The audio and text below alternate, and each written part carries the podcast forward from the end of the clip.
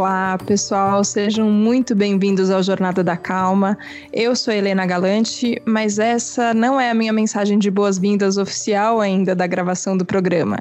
Queria compartilhar com vocês que o episódio de hoje é com a Marcela Ceribelli, do Bom Dia Óbvios.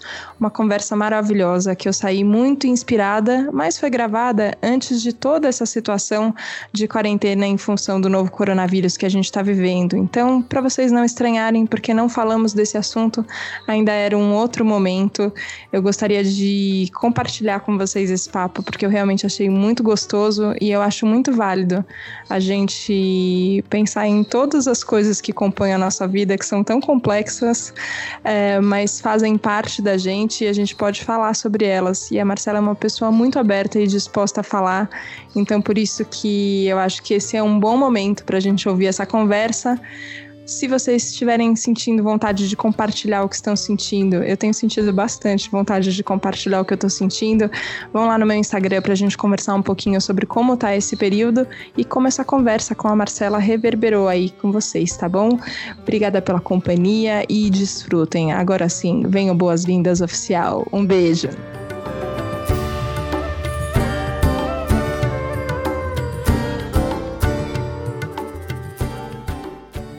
lá Olá, seja muito bem-vindo à Jornada da Calma. É um prazer te receber aqui. Eu sou Helena Galante e hoje estou aqui na minha frente com a Marcela Ceribelli, que tem uma voz maravilhosa que eu adoro ouvir no Bom Dia Óbvios. E a gente vai falar sobre muitos assuntos gostosos. Marcela, seja muito bem-vinda. Obrigada, Helena. Muito obrigada pelo convite e já pelo elogio de cara. Sim, já começamos bem. é, eu vou te contar como eu cheguei no, no seu podcast. Estava é, conversando com uma amiga que é jornalista também, falando assim, nossa, mas é tudo tão complicado, né? Às vezes a gente não tem tempo para nada e eu quero fazer tantas coisas e eu gosto. E agora tem o um projeto do podcast que de repente ganhou um tamanho que era muito maior do que eu esperava. E aí, falando de coisas e coisas e coisas que eu fazia, ela virou para mim e falou: Helena, você tá tarefeira, né? Só tá cumprindo tarefa. Ela falou: Eu acho que você tem que ouvir um podcast que eu não tenho tempo para nada. Foi o primeiro episódio que eu comecei do, do Bom Dia Óbvio. Ai, que legal. E eu ouvi aqui vocês conversando e falei, nossa, tem razão. Eu acho que a gente tem que pensar, inclusive, como a gente lida com o nosso tempo de outro jeito. Eu fico falando de calma é, e de como a gente consegue chegar num estado mais sereno mesmo com as coisas acontecendo, mas é fácil a gente partir para esse lugar em que de repente a gente virou cumpridor de tarefa, né? Como surgem os, os temas do, do Bom Dia? São coisas que você está pensando, que você está vivendo ou, ou tem uma pauta antes? Como é que é? Ah, bom, o Bom Dia Óbvios vem da Que é essa plataforma que a gente fala que é uma plataforma de felicidade feminina. E quando a gente pensa em fazer conteúdo que traga felicidade feminina, de cara a gente tem que entender o que, que essa mulher está passando. É, e somos mulheres é, diversas na, na, reunião de pauta, cada uma com a sua vivência. E a gente gosta sempre de puxar, assim, quais são as dores? O que, que vocês estão vivendo, sabe? Porque eu acho que, é, por mais que a gente tenha muitos recortes de vivência de mulheres, tem coisas que a gente se encontra. E, por exemplo, a falta de tempo é porque a gente tem muitas jornadas, né? É, a gente tem a jornada profissional, você puxou, claro, mas certamente você ainda tem que cuidar um pouco da sua casa, sei muito pouco da sua vida, mas assim, eu imagino Sim. que se você começar a listar as, su as suas jornadas, os seus turnos, eles são muitos que nem são para mim. Então, assim, eu sou desde mãe de cachorro, que é uma função verdadeira. claro, não é. pode deixar ele na mão. é, um ser vivo que depende de mim, até um relacionamento amoroso, que também é uma jornada, até minha família e até meu trabalho, que foi a pergunta que você me fez quando a gente estava chegando aqui, né? Mas como é que é? Você toca uma agência ao mesmo tempo? E sim, é... mas eu acho que esse podcast é muito interessante porque ele fala sobre o poder do não. E se você tá com esse sofrimento, é, eu acho que isso é uma coisa que eu aprendi desse podcast, assim, do não. E isso eu não vou conseguir fazer curioso que essa semana eu estava conversando sobre isso de falar não e como às vezes a gente tem dificuldade de, de observar o não como uma negativa, né? Eu tenho sempre uma coisa muito de que foi um lugar que eu encontrei muita tranquilidade. E eu acho que cada um vai encontrando seus lugares onde fica mais tranquilo, que é um lugar de eu busco estar disponível. Eu tô aqui para fazer um trabalho, eu tô aqui para é, ter um encontro, para me relacionar com as pessoas que eu tô. Eu quero estar disponível para isso.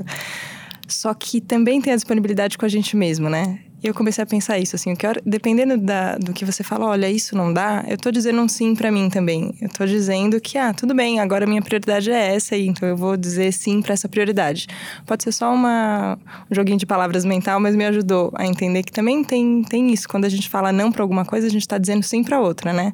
Tem alguma preferência que a gente tem quando você fala dessas múltiplas jornadas que você tem, é, como tem uma sensação de equilíbrio ou tem uma sensação de desequilíbrio, mas é no desequilíbrio mesmo que a gente segue? Como é?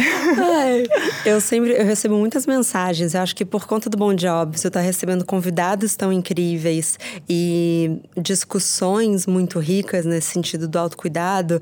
Muitas vezes as pessoas falam: Nossa, eu, é, às vezes eu, tô, eu sou marcada em tweets falando às vezes eu tô no meio do meu dia e me pergunto o que, que a Marcela Ceribelli faria. Eu falo, não faça isso, porque a Marcela Ceribelli faz muita cagada. Devo dizer. Eu sou muito falha. É, eu acho que eu tenho dias muito equilibrados e dias muito desequilibrados, mas eu tenho as minhas prioridades. Isso é uma coisa que eu fui me organizando para me perdoar. Então, por exemplo, hoje é, eu almocei em pé enquanto eu tava fazendo um call muito que não imaginam que eu faria de todas as okay. coisas que eu prego. Uhum. Mas hoje eu a minha terapeuta mudou o horário da consulta. E eu não queria deixar de fazer terapia hoje. Então eu almocei em pé, mas eu fiz terapia. Então, assim, é, é um desequilíbrio, mas que é um equilíbrio. Eu entendi que, assim, eu ia ter que abrir mão de alguma coisa é, não, não tô dizendo que é o correto almoçar em pé, mas é correto fazer terapia, porque nessa loucura você tirar 50 minutos para falar de você com uma pessoa te escutando e você colocar para fora, eu sou uma outra pessoa. É, para mim foi muito mais importante estar aqui agora, tendo ouvido a Cristina do que tendo comido durante uma hora numa refeição direito. Então eu acho que é um pouco isso, são essas pequenas escolhas é, que eu vou fazendo. É um equilíbrio no desequilíbrio, vamos Entendi. dizer assim. E eu acho que a gente tem. Você, você usou o termo correto, né? E muitas vezes vem na minha cabeça: não é certo isso que eu tô fazendo, eu acho que tá errado. Nossa, Helena está errando aqui grotescamente, não pode. Ou isso tá muito certo, ou uma, uma ideia fixa do que é o certo a ser feito, assim, sabe? E muitas vezes eu penso assim: quem diz, né? Quem. É, é, até um programa que a gente fez sobre alimentação aqui no Jornada da Calma, a Marina falava assim: a gente fala, ah, não pode comer fast food. Ela fala, quem disse? Que não pode? Assim, ó, qual que é, qual que é o estado que você tá? Qual que é a demanda que você está sentindo? É, é uma comida é, de todo dia? Então, todo dia você vai comer fast food? Ok, você vai ter consequências no seu corpo por isso. Mas você tem uma vontade, um momento que tá, vai ser uma questão de prazer, uma questão de convivência. Qual que é o problema? Quem disse que tá errado? E aí fico pensando, como é que a gente faz para se livrar dessa vozinha na cabeça dizendo, isso tá certo, isso tá errado. É verdade. é? Que eu acho que vem de uma certa rigidez que a gente tem, que são as regras invisíveis que a gente segue. Então, por exemplo, é muito fácil para mim pensar assim: nossa, mas então é, agora, é isso que virou minha vida? Agora eu almoço em pé? Pronto, aconteceu uma vez, vai ser todo dia assim. É, e não é, você tem que voltar e falar disso não é a regra. E, e eu, enfim, é que se eu começar a falar de alimentação, é outro assunto que eu amo. Mas eu acho que é um pouco isso, assim, é a sua rotina, vai acontecer todo dia, é se, se perdoar um pouco, porque eu acho que essa cobrança, e que eu acho que é muito feminina também, é, de que a gente tem que ter o dia muito certinho. A gente criou regras que às vezes você coloca para fora, a sua melhor amiga vai te falar assim: tá doida? Sabe? Sim. Por que isso está sendo tão dura com você? Então eu acho que é isso. Como é que a gente pode ser um pouquinho menos rígida com a gente, é, já que a gente está falando de calma? É, qual que é. Eu sempre falo na óbvio, assim, tem, tem uma vozinha que é um pouco mais dura com a gente, a vozinha mais gentil. Como é que a gente deixa a vozinha mais gentil falar mais alto, sabe? E isso que você falou da melhor amiga, eu acho muito curioso como a gente tem facilidade de acessar essa voz gentil quando a gente está com alguém que a gente gosta e como com a gente mesmo, se a gente estiver fechado no quarto ou só fechado na nossa cabeça, nos nossos pensamentos, parece que a gente acessa essa vozinha muito rude e mais fácil. É, é uma coisa que às vezes eu penso assim, eu não, eu não, eu não falaria para minha melhor amiga que isso que ela está fazendo está errado ou que ela errou e por isso ela merece ser punida. Não, a gente compreende o outro, né? Sim. Então, como é que a gente faz esse exercício de compreender a gente mesmo? E eu tenho a sensação, não sei se você tem com podcast, que a gente fala e se escuta, né? É um exercício de falar e ficar se é. escutando. E aí, de repente, você começa você mesmo, assim, sabe? Você está numa situação, um amigo fala: olha, escuta esse podcast aqui, é o seu mesmo. E você fala: olha, tem razão, acho que eu tenho que me escutar. tem um exercício que eu faço porque é difícil mesmo. Quando te falam, ah, é, seja sua melhor amiga. É, o que, que a sua melhor amiga te falaria? Tem um exercício que é você, de fato, pensar na voz da sua melhor amiga. É, então, é, traga uma fotografia mental dela. Então, por exemplo, é, eu vou pensar a Juliana, minha melhor amiga, que vai me ajudar. Me, assim, quando eu penso uma coisa que eu tô sendo muito dura comigo, que eu tomar uma decisão, que eu tô sendo, sabe, você fez mal, Marcela. Eu penso assim, que se eu contasse essa história pra Juliana, o que, que a Juliana viraria e falaria para mim? E eu consigo ouvir quase o sotaquezinho dela carioca, falando comigo, sabe? Vem com sotaque tudo. Vem com sotaque tudo, porque eu acho que ajuda a materializar. Porque eu garanto, a sua melhor amiga nunca diria as coisas que você fala para você. É, e igualmente para mim, assim, e se a sua melhor amiga falaria coisas que você fala para você em momentos ruins, troca de melhor amiga. Não, mas isso de. Isso me lembra uma coisa que, que para mim é muito forte no. Tanto no processo de autoconhecimento quanto no processo do Jornada da Calma, que acabaram virando o mesmo processo ali também, como a importância de ser uma vivência coletiva é diferente. Porque é um caminho que. Eu sempre falo isso assim: a gente que caminha, né? A gente que vai dar os passos. As decisões que a gente vai tomar, ninguém vai tomar no nosso lugar, a gente que vai ser responsável por elas. Mas quando a gente tem isso, assim, ó, referências, pessoas do nosso lado, pessoas que lembram, assim, eu sempre falo isso, tem horas que a gente enlouquece e a gente precisa de alguém te lembrando, falando, ó, oh, você não, não, você não é louca, peraí que você só entrou agora num caminho mental, num, num fluxo de pensamentos que pode te levar muito longe para um caminho que talvez você não queira. Mas parece que essa convivência... É, aproxima a gente de quem a gente é. Você tem essa sensação de uma vontade de se cercar de pessoas que te ajudam no caminho? Eu sou 100% crente na teoria de que a gente é a soma da média das cinco pessoas que a gente mais convive. Então, eu não tenho a menor dúvida. É, e eu acho que, assim, também é perigoso você cair num lugar de também estar só com pessoas que são muito permissivas. Então, às vezes é perigoso que você se cerca daquilo que você quer ouvir, não daquilo que você precisa ouvir. Mas, ao mesmo tempo, acho que você tem que estar próximo de pessoas que estão numa mesma jornada. Então, por exemplo, eu lembro, isso já faz uns anos, na verdade, acho que ia fazer uns três anos. Ou mais, enfim. é, que eu coloquei uma meta que eu não queria mais falar dos outros. Eu sentia que quando eu chegava, por exemplo, num restaurante, num, sabe, em ambientes sociais, quando eu via, eu tava falando de outras pessoas. Eu queria falar menos de pessoas e mais de coisas. É, infelizmente, acho que é um hábito quase social, assim, né? E, e não tô falando só de falar mal, mas sabe falar da vida dos outros? Foi uma coisa que. E como eu coloquei como um exercício da minha vida, hoje eu vejo muito fácil pessoas que falam muito da vida dos outros. E é uma coisa que me incomoda muito. É, então eu sei rapidamente identificar que essa não é uma pessoa que eu quero conviver. Então acho que é legal identificar o que, que você não quer ou não quer da sua vida, porque fica mais fácil de diagnosticar. Não usando o termo tóxico, porque eu acho que virou um grande meme, uhum. mas você sabe o que, que te faz mal. E quando eu tô o tempo todo falando dos outros, é, não me faz bem. Quero falar de coisas. Faz sentido? Faz muito sentido. E essa ideia de exercício, para mim, funciona muito assim. A gente se propõe a uma coisa, né? Olha, agora eu não quero. O Daniel Barros, psiquiatra, que uma vez eu conversei, ele falou: agora eu não vou mais gritar com os meus filhos. Eu não vou. Eu decidi que eu não subo a voz, não importa o que aconteça. O mundo pode cair, mas eu me proponho a isso falar, ah, tem horas que eu não consigo, tem horas que eu falo e percebo que eu falho, só que só de eu me propor a isso, eu já fico mais consciente. E eu fico pensando qual que é o isso que você falou, a gente foi ensinado, né? Socialmente tem um protocolo de sobre o que, que a gente fala. A gente fala sobre o trabalho, né? Se perguntar como é que estão as coisas, a gente fala sobre as pessoas que a gente conhece em comum. Ah, você viu fulana? Nossa, aconteceu isso. É, crânio também, não sei o quê.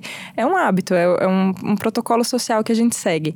A hora que você conscientemente fala, ó, eu não vou fazer isso desse jeito, eu fico pensando qual que é o impacto. Porque a pessoa pode vir tentar falar com você, por exemplo, e a gente muda a conversa para outro lado. E é sempre um lado mais gostoso, né? Eu acho que a gente gosta disso, de falar das coisas ou falar das sensações que a gente tem, ou mesmo falar da gente, né? Que está acontecendo com você? O que, que, que momento é esse que você está passando? O que eu gosto de fazer, quando vem falar, por exemplo, mal de alguém, sabe fofoca? Uhum. É, eu gosto de falar assim, eu não conheço, não tenho nenhuma opinião sobre essa pessoa.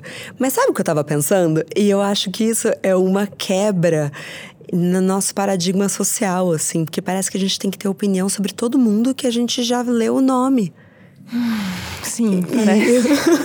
É muito cansativo, é exaustivo. Sim, eu não conheço. Então, ah, eu já dei oi tchau pra ela, não sei, não sei do que você tá falando. Mas me fala como é que estão as coisas na sua casa. Porque eu acho que a gente usa a vida dos outros de cortina para se esconder. É muito mais fácil falar do término da influencer do que falar de uma dificuldade de relacionamento que eu tô tendo. Então, acho que quando a gente fala menos dos outros e mais de quem tá ali presente, é uma relação mais verdadeira. E a gente foge de falar da gente, é, ou, ou, foi ensinado e acha que, acha que tem um problema. E no fim é a única coisa que sossega o nosso coração, né? Eu fico pensando isso, assim, que o, o Jornada da Calma, a gente, a gente tá falando de projetos das pessoas, mas está falando das pessoas, né? Assim, de qual é o momento que você está vivendo, o que, que você está vivendo. E no final eu tenho a sensação isso, que sossega a gente só porque são duas pessoas se encontrando. E não importa, talvez isso, talvez num, dia mais desequilibrado a gente vai falar sobre como tudo tá caótico e agora o que, que eu vou fazer com o meu tempo. E talvez num dia mais equilibrado a gente vai falar, nossa, como tantas coisas bonitas aconteceram, encontrei tantas pessoas, tive tantas conversas. E não importa, não é exatamente o também não é isso, não é a qualidade da coisa. Senão parece que só se a gente estiver viajando, ganhando dinheiro, é, fazendo o check do, da lista que a gente acha que a gente tem que fazer, aí a gente vai ter coisas boas para falar. Você fala, não, as conversas são legais também, mesmo quando a gente está falando, talvez da dificuldade que a gente está tendo também, né? É, eu tinha uma dor que era no início do podcast até, que eu falei, mas eu vou falar de mim? O que, que eu tenho para falar de mim? e eu fui vendo que quanto mais eu ia falando de mim ali, é, das minhas dores é, dentro de até de um privilégio, né? É, as pessoas iam gostando mais de mim, porque eu eu acho que é muito importante as pessoas se identificarem. Então, eu acho que assim, mesmo que não tenha algo de extraordinário passando na sua vida, o ordinário, ele é muito identificável. Então, não tem, não tem problema. Alguém que está ouvindo agora, nesse instante, está se identificando com o que a gente está falando. E isso já, já ajuda as pessoas, porque a gente fica tão solitário nesse mundo que quando a gente escuta uma vozinha no fone de ouvido que também passou por algo que você passou, você fala: nossa, pronto, eu não estou sozinha. Mas isso é, tem uma coisa que eu, que eu admirei muito depois que eu comecei a ouvir, a gente começa a maratonar, né? Quando a gente gosta de um podcast, começa a ouvir um na sequência do outro, é, que a gente. Eu não gosto de culpar só a internet e redes sociais, porque eu acho que não, não tem a ver com isso, mas tem a ver com uma tendência nossa. A gente forma uma imagem da gente mesmo e cristaliza. Então agora eu sou assim. E aí tem, tem uma imagem que, que limita a gente. Aí no, no podcast que você fala sobre atividade física, chapadinhas de endorfina, que tem até um filtro maravilhoso, é, no Instagram, você fala assim: ó, eu pareço cool, mas eu sou fitness também. Como se uma coisa não pudesse ficar junto com a outra. E eu achei aquilo tão libertador de falar assim: ó Quer saber, gente? Tudo bem, tem uma imagem aqui e a gente vai usar a imagem para se comunicar com as pessoas. Eu acho que é, eu entendi muito isso, que a nossa presença é para os outros também. Muito. Que a gente está aqui para olha, para acender luzinhas na cabeça de todo mundo, que seja para isso. Então eu vou usar a minha imagem mesmo. Ok, é ela que eu tenho, é com ela que eu tô trabalhando. Só que talvez o que você está pensando também, ou o que eu tô pensando mesmo da minha imagem, não significa que não possa ter um milhão de variedades. Eu achei é, muito libertador ouvindo. Para falar já foi mais natural. Eu tinha essa dor no começo de eu não vou falar de mim, mas quando chegou nessa fase, por exemplo, do podcast, já estava mais fácil. Falar, ó, oh, tudo que você pensa, talvez tenha uma outra coisa aqui que você não saiba, que você precisa saber. Então, o Chapadinha de Endorfina é a minha jornada de libertação, porque eu sempre fui fascinada por exercício físico. Se você ouviu, você sabe Sim. disso. Eu venho de uma família que isso é nossa união é, se mexer, se sentir bem. É, então, só que eu fiquei muito presa nos estereótipos e parecia que se eu falasse para as pessoas vão fazer exercício físico porque isso vai fazer vocês serem felizes, parecia que eu ia ser uma chata. E tinha uma coisa, assim, uma coisa que talvez quem tenha hoje 20 anos não entenda, porque até se a gente falar de de street style, de moda. É, hoje a gente tem essas meninas, por exemplo, a Nike. Ai, não posso falar de marca, né? Pode falar de marca, ah, pode posso. falar de tudo que você quiser. Mas, por exemplo, hoje é um lugar muito cool, é muito contemporâneo um look esporte. Quando a gente estava crescendo, o look era outra coisa. Então, isso passa também por uma mudança de cultura mesmo, de comportamento. É, então, hoje, tá mais fácil de se libertar nesse lugar. Mas enquanto eu estava crescendo, quando eu tinha 20 anos, que faz 10 anos, uhum. é, era uma coisa assim: se você gosta de fazer. Ai, você gosta de fazer exercício, legal é você se alimentar mal. Tinha uma coisa cool no junk, né? Ou que... ser fútil. Ah, você se preocupa com isso, que futilidade. Que futilidade. Tinha. E eu tinha uma grande dor que era: como é que eu vou falar para as pessoas que eu sou fitness se eu não tenho o corpo de uma influenciadora fitness? Se eu tenho um corpo tão normal, se eu tenho um corpo de esporte, assim. Tanto que eu acho engraçado que às vezes as meninas me encontram, enfim, ah, na, na academia e tal, elas falam, eu tô chocada com o quanto você corre, eu tô chocada. Elas, não, elas ainda não acreditam que. É verdade, gente, não é só o filtro. É, é verdade. Mas foi uma libertação. Eu falei, não, é, eu não tenho o corpo perfeito, mas eu amo exercício físico. Eu, é, eu sou tão culta quanto qualquer pessoa sedentária, mas eu amo isso aqui. E, e assim, de lá para cá, a quantidade de mensagens que eu recebo por conta desse episódio, eu falo assim: minha missão no mundo é, já foi essa, assim, um pequeno legado já foi deixado. Porque o filtro, muitas meninas começaram a ir pra academia para poder usar o filtro. Que legal. Cara, isso é tudo. Motivação. Eu falo assim: qual, qualquer que seja a motivação, que seja o filtro. Você acabou de ganhar um ano de vida. Tá valendo. E você tem um. É, eu acho isso. Quando a gente abre os nossos horizontes, abre a cabeça mesmo para ver, a gente descobre quantas possibilidades tem isso. Eu acho que eu, eu vejo por mim, eu tinha um, um caminho é, de muito sedentarismo quando era pequena e de achar isso, que eu era muito ruim, que eu não, não tinha habilidade, que eu não sabia, que eu era descoordenada. Era uma piada na escola, nossa, Helena muito descoordenada e não sei o quê. E aí parece que virou um que para você gostar de esporte é isso. O seu corpo tem que ser de tal forma, para você ter, gostar de atividade física, então você tem que ah, usar tal roupa, ou ter tal. É, tal motivação e, e, tinha muito na minha cabeça isso, assim, era uma coisa de que ah, só se preocupa com isso quem tá querendo ter o corpo do biquíni, que foi sempre uma ideia que me pareceu muito não minha, assim, você fala, nossa, não gosto disso, não, não, isso não, não tem a ver comigo. Acho que era que eu comecei a falar, não, peraí, deixa eu ver aqui o que que acontece.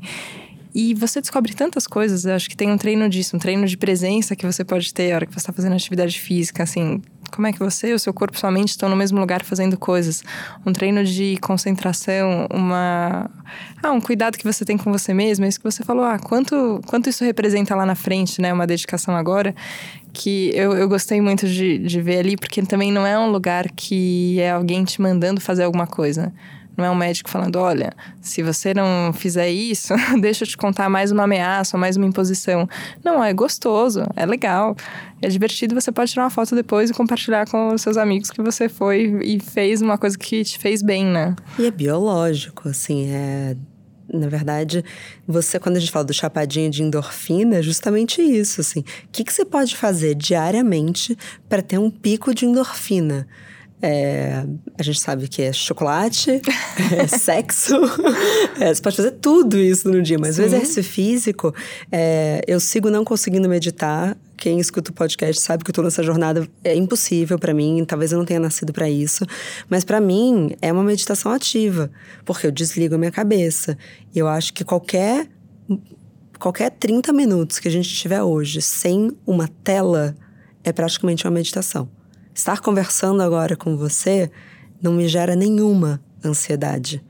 Eu te garanto que se eu estivesse agora olhando no meu celular, várias ansiedades estavam acontecendo. Então eu acho que é. Só que quando, o quanto você pode fazer isso? A gente tem um privilégio, que o nosso trabalho é ter uma conversa deliciosa dessas. Sim, isso é um isso privilégio. É um privilégio. você não... é privilegiado, sim. Somos. É, mas imagina que muitas pessoas não têm isso. Só que elas podem, e que seja perder 30 minutos de sono para ganhar 30 minutos de olhar para o céu caminhando pela rua do seu bairro. é, é, muito, é muito especial e só depende da gente, sabe? Mas aí eu fico meio coaching, então. Não, mas até isso, sabia? Sobre. A gente aprendeu a também banalizar o que a gente precisa de ajuda. Uma vez eu, para mim, foi um momento de muita libertação quando eu postei uma foto no Stories falando do livro Grande Magia, da Liz Gilbert, que, enfim, do Comer, Risar, Amar. E é um livro só sobre criatividade e, assim, autoajuda do começo ao fim. De boa qualidade, na minha opinião, mas era autoajuda. E eu postei falando assim, ó, por quantos anos eu falei que é uma droga, se autoajuda é uma droga. Não, filosofia só fechada que é bom. Não, a gente tem que ler romance, a gente tem que ler ficção, ler clássicos, que droga de livro, não vou aprender nada com isso. E sabe quando de repente eu falei, não, peraí, tem livros ótimos, tem coisas muito legais que eu posso aprender. E eu falar que eu tô precisando de ajuda ou querendo trabalhar a minha criatividade, por exemplo, e ter gente falando sobre isso, é ótimo, é uma libertação. E é isso, a gente não pode também banalizar, né? Assim, ah, porque ah, se alguém tá dando uma orientação para mim, então virou meu coach, agora então também não vou ouvir. Não, às vezes tem coisas legais pra gente entender disso também, né? É, e mais uma vez as regras invisíveis, né? Exato. Não, livro de autoajuda eu não leio. E é, nossa, eu acho que assim, quanto mais rígido a gente for com essa vida, menos feliz a gente vai ser. Você vai ter que se permitir mudar de ideia. Você vai ter que se permitir. Não, hoje eu tô cafonérrima. Hoje eu tô afim, de fato, vou ouvir sertanejo nesse carro. E tchau, chora, Caetano Veloso. sabe? Azar o seu, eu vou ouvir. É, sabe? Porque eu acho que é, é um pouco isso. É como a gente, como a gente procura é, se encaixar, a gente fica, opa, me encaixei. Então, esse aqui, essa aqui é minha tribo, o que, que a minha tribo faz. E é uma coisa até de adolescência mesmo, né? Que a gente vai perdendo aos poucos. Tem gente que não. Tanto tem gente que vive dos 15 aos 50 anos com os mesmos amigos indo nos mesmos lugares. Que é uma forma de vida. Tudo bem. Mas eu, a minha felicidade tá em eu me permitir botar o pezinho para fora, conhecer pessoas diferentes, me permitir ler um livro diferente. Entender? Não, eu gostava disso, hoje eu gosto disso eu, por exemplo, tinha uma pira de que, assim, gostava de viajar para grandes cidades. Então, eu amava ir para Nova York. Nossa, eu morava no Rio, então, assim, nossa, São Paulo, Ana. Cara, hoje em dia, assim, se eu não botar um biquíni, não é férias. eu troco ir para Búzios do que para Nova York em dois segundos. Então, é, é você se permitir ir mudando de ideia, porque senão você vai ficar pirando que você está sentindo. Aliás, falei isso para uma amiga minha outro dia, que ela falou: Ah, eu tô com muita raiva que eu tô sentindo isso. Falei, mas já não basta sentir isso que você está sentindo, você não tem que ter, sentir raiva de estar tá sentindo. Não, sentir raiva, sentir culpa do que está sentindo, sentir. tudo entra na bola de neve, é, né? Não só precisa. sente. Nossa, só sente, só se permite isso da escolha que você falou.